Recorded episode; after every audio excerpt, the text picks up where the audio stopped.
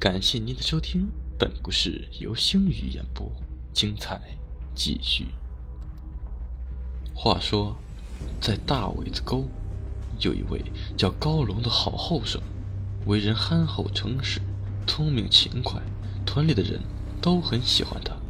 高龙命苦，从小就没了爹娘，是村里人把他拉扯大的，谁家有个大小事，都会请他帮忙，管他饭，给他钱。高龙干活也是十分的卖力，后来被财主钱有才看中，雇佣他当长工，平日里负责看果园、放牲口。果园旁边有个瓜窝棚，为了看园子方便，于是财主就让高龙搬进去住了。但是这窝棚以前住过的人都说不干净，每天半夜都有动静，有些知情的乡亲们劝高龙不要住。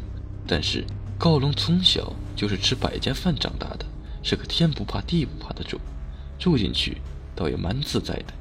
高龙是个能干的小伙子，每天早早就起来了，把窝棚打扫得干干净净的，精心照料着东家的果树，还在窝棚旁边修了个马棚，把几匹大马养的是膘肥体壮。这一天，高龙和往常一样去上山放马，不料。有匹白马一撒欢，冲进了草丛中一个小土堆上。过了一会儿，高龙就听到那匹白马在嘶鸣。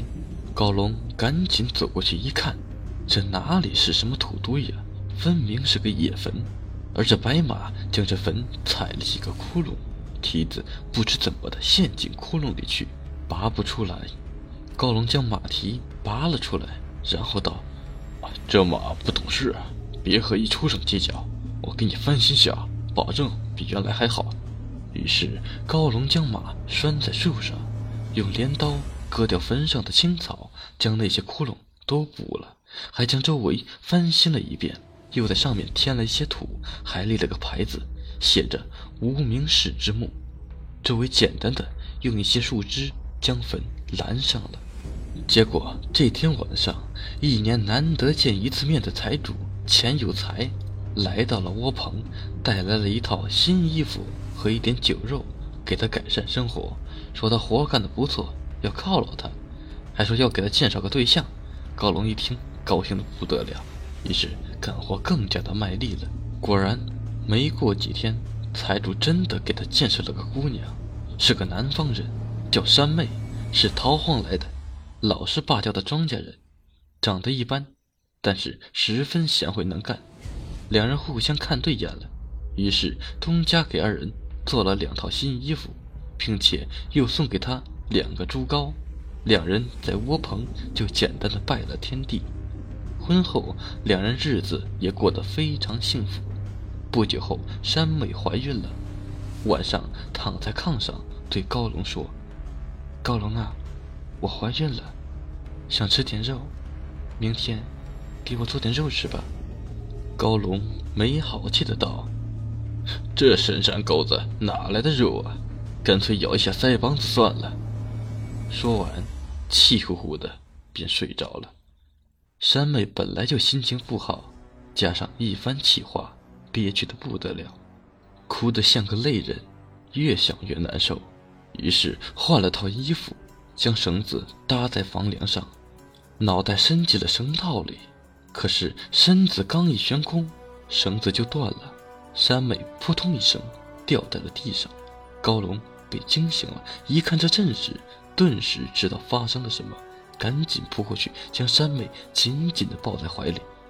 呃，媳妇儿啊，都怪我说话不好听，我这人就是这倔鼻涕，以后以后一定改，明天上山给你打两只野兔补补。